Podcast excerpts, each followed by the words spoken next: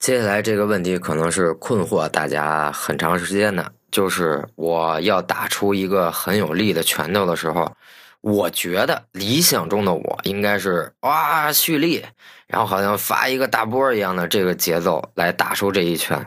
但你会发现，就是你偶尔这样打拳的时候，你又费力，然后你发现击打到对手的效果又不是那么的好。那我应该如何去打出很强力的一拳呢？任何打击器，如果你要打出一个重击，你切记是全身协调的发力。然后你通过久而久之的锻炼，你找到这个发力点以后，全身力使在这一个点上，你才会有非常好的重击的效果。而且打击不在乎你一拳能给人打死，而是说你动作的连贯性、连击、你的协调性，这个是非常重要的。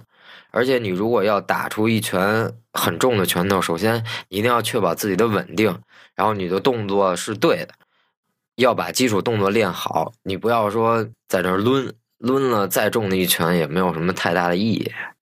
再重复一下，格斗是技术和艺术，而不是说一下要把人打死。所以你要练重击的话，切记之前的要点就可以了。好，然后有什么问题可以再接着留言，我看到以后。可以再向大家解答。